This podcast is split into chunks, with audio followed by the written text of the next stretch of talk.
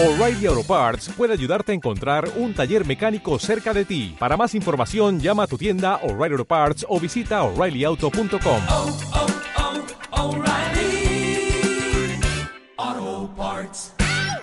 Hola emprendedores en la vida y bienvenidos a este episodio 128 del podcast Marketing Digital Día a Día, un espacio donde te hablaré, os hablaré diariamente de las noticias más relevantes de marketing digital aplicado a negocios. Hoy vamos a tratar dos temas principales. El primero te hablaré de los datos y de un dato en concreto que Uber sabe de ti si tienes la aplicación instalada y que probablemente desconocías. Y te hablaré también de cuatro consejos que puedes utilizar en tu página web para mejorar las conversiones dentro de la web, a venta o lo que necesites. Eh, antes de entrar en el contenido, recordarte que he creado una lista VIP para todos aquellos que queréis recibir contenido para mejorar las ventas, el marketing, la comunicación de vuestras pequeñas y medianas empresas. Podéis apuntaros a esta lista en juanmerodio.com barra VIP. Os dejo el enlace justamente en la descripción. Hoy es 7 de octubre de 2019 y mi nombre es Juan Merodio. There's 15 million reasons, baby, why we shouldn't be alone tonight. Because, yeah, what you doing to me?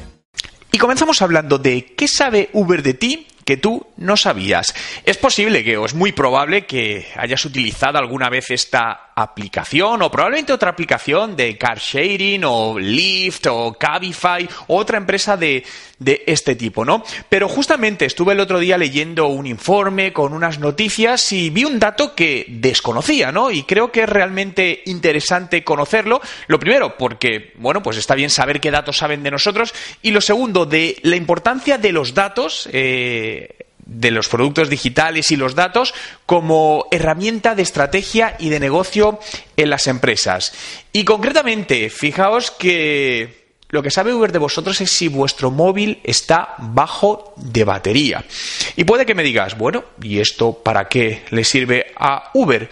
Pues literalmente para aumentar el precio cuando estás solicitando eh, una que te venga un coche a buscar, ¿no? Tiene toda la lógica del mundo. Si tú estás, necesitas un, un vehículo en ese momento, tienes poca batería, pues tendrás poco tiempo para decir, bueno, voy a esperar a ver si baja el precio, ¿no? Es decir, tienes urgencia porque dices, oye, me quedo sin batería y entonces voy a tener un problema para coger un Uber. Bien, pues Uber parece que esto lo detecta y condiciona el precio en función de todo esto. Sabéis que Uber maneja los precios en función de oferta y demanda, ¿no? Donde dependiendo, pues, en los vehículos que hay y la, y la demanda por parte de personas que solicitan esos vehículos, pues te puedes encontrar con tarifas más bajas en un recorrido o multiplicarlas por más del doble en determinados recorridos puntuales, ¿no? Recuerdo que esto fue hace dos años, eh, cuando estaba pasando una... Bueno, viví en Toronto, en Canadá, y pasé una noche vieja, y al día siguiente hubo un gran revuelo en los medios de comunicación porque Uber había cobrado auténticas barbaridades a muchísimas personas en el momento de la noche donde la gente volvía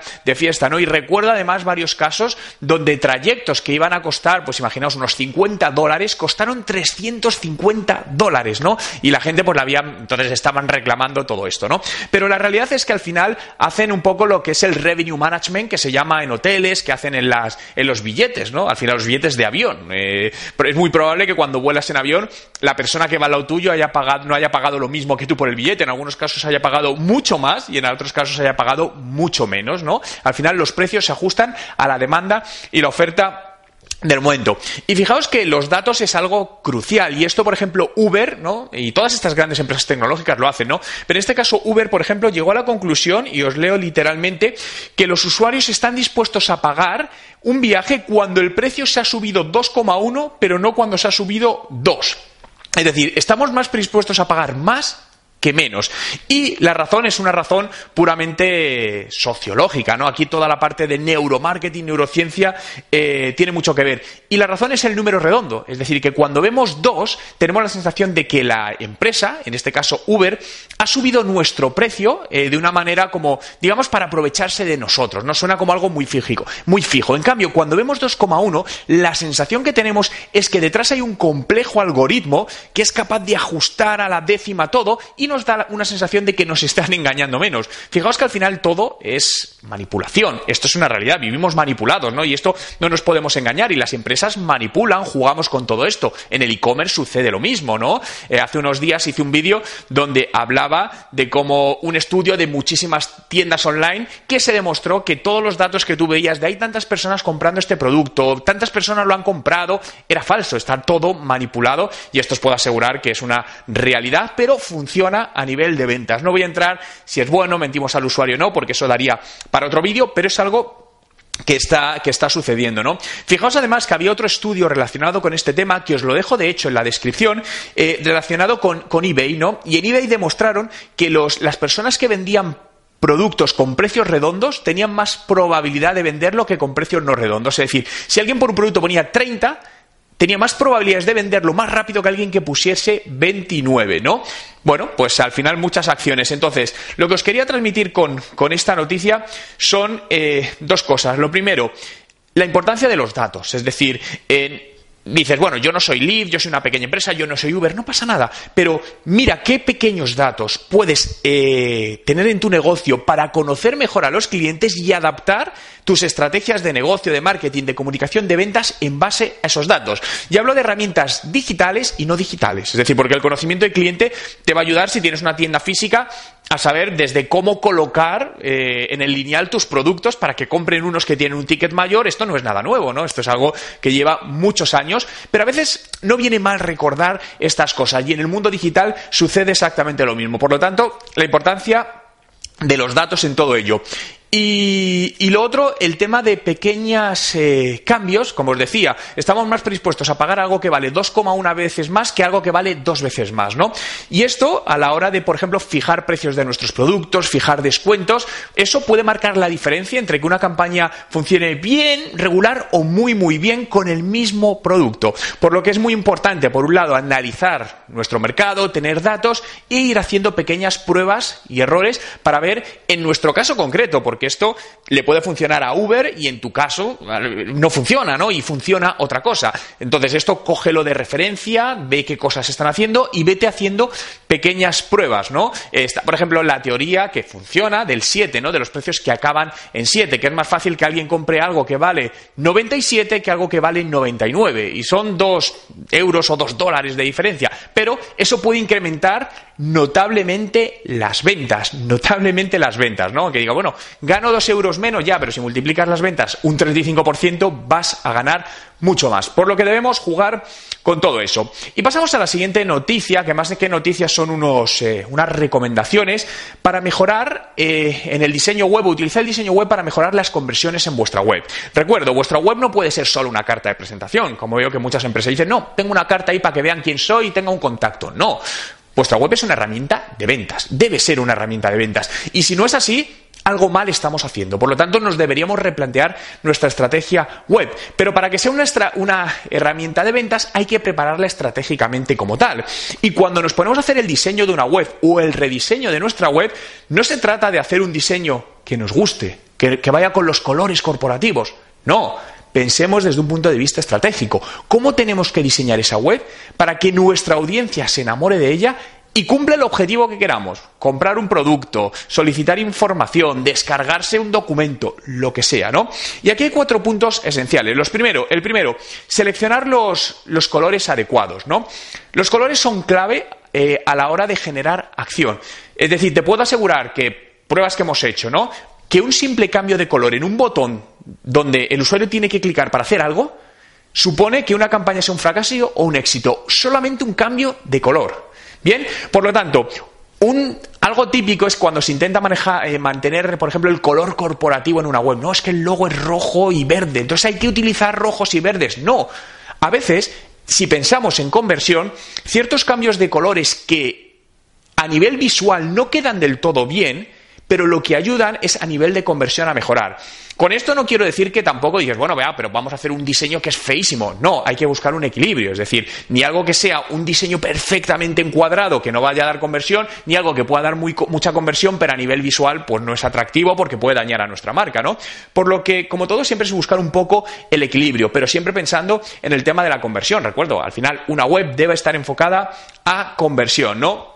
Lo segundo, las tipografías. Las tipografías son fundamentales. Las tipografías transmiten cosas. Es decir, y si no, fijaos eh, cuando vayáis por la calle en las tiendas, ¿no? Los rótulos que tienen las tiendas de la calle, las diferentes tipografías. E imaginaos, por ejemplo, la tipografía que utilizan en una panadería artesana puesta en una tienda de tecnología. Sería raro, daría desconfianza. Y a la inversa, ¿no? Por lo que la selección de tipología tiene, es algo muy, muy importante y que muchas veces no cuidamos cuando elegimos un logo, cuando hacemos un logo. Entonces, es importante que a esto le prestéis atención. Puede que no se le hayas prestado nunca, pero nunca es tarde. A lo mejor es el momento de hacer un rediseño de tu logo y prestar atención a esta tipografía y, por lo tanto, a la tipografía también que utilizas en tu comunicación en la web, en redes sociales y en canales offline. Tercero, usar los espacios negativos o espacios en blanco, ¿no? Que es, que es lo mismo. Esto es cómo jugamos con los huecos en blanco o sin texto a lo largo de una web. No se trata de poner todo eh, junto, ¿no? ni que la web no sea muy larga. Se trata de estratégicamente pensar dónde queremos que el usuario se enfoque o enfoque la mirada o pase más tiempo mirando determinada imagen, determinado texto, determinado titular. Y esto se piensa estratégicamente, insisto, no es algo aleatorio que solamente es que quede bonito, ¿no? Eh, una web, por ejemplo, que trabaja esto muy bien y lo mezcla visualmente muy, muy bien es la web de Apple, ¿no? Os invito, seas de Apple, te guste, no te guste, pero a visitar la web de Apple y dedicarle, os digo, 30 minutos a ver la home, a analizar eh, cómo presentan los productos, las pestañas que tienen, e iros fijando en estas cosas que os estoy contando, veréis cómo muchas se dan en ello. Y esa es una web que está muy estudiada, enfocada a conversión para que la gente se informe y compre el producto online. ¿no? Por lo tanto, jugar con esos espacios en blanco. Y lo último, utilizar el patrón F. Puede ser que muchos no hayáis eh, oído hablar del patrón F en diseño web. Hice un vídeo y un artículo de ello hará un año y medio aproximadamente. Te lo dejo en la descripción, justamente el enlace al artículo completo y al vídeo donde hablo del patrón F, eh, una empresa canadiense, de cómo lo está usando. Y en resumidas cuentas, el patrón F lo que hace es crear un diseño con una forma de F, que a veces puede derivar en E, que lo que hace es colocar distintos elementos en determinada posición analizado el rastreo de cómo un usuario mira al final la página web y dónde queremos que acabe realizando la acción.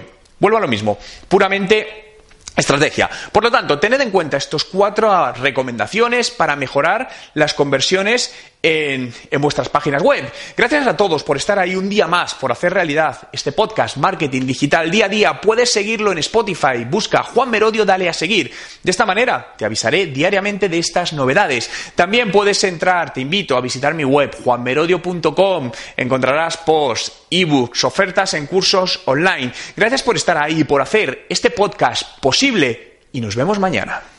Ah, por cierto, y antes de que te vayas, si quieres seguir aprendiendo, puedes acceder ahora con descuentos exclusivos a mis cursos, cursos de estrategia de marketing digital, de Instagram para los negocios, YouTube para los negocios y mi nuevo curso de WhatsApp Marketing con un 50% de descuento. ¿Dónde lo tienes? Abajo en la descripción del vídeo. Como nuevo cliente de Western Union, puedes disfrutar de una tarifa de envío de 0 dólares en tu primera transferencia internacional de dinero en línea. Envía dinero a los tuyos en casa de manera rápida, fácil y conveniente. Visita westernunion.com o descarga nuestra app hoy mismo y tu primera tarifa de envío corre por nuestra cuenta. Aplican ganancias por cambio de moneda. No disponible para tarjetas de crédito y envíos a Cuba. Servicios proporcionados por Western Union Financial Services Inc. NMLS 906983 o Western Union International Services LLS NMLS 906985.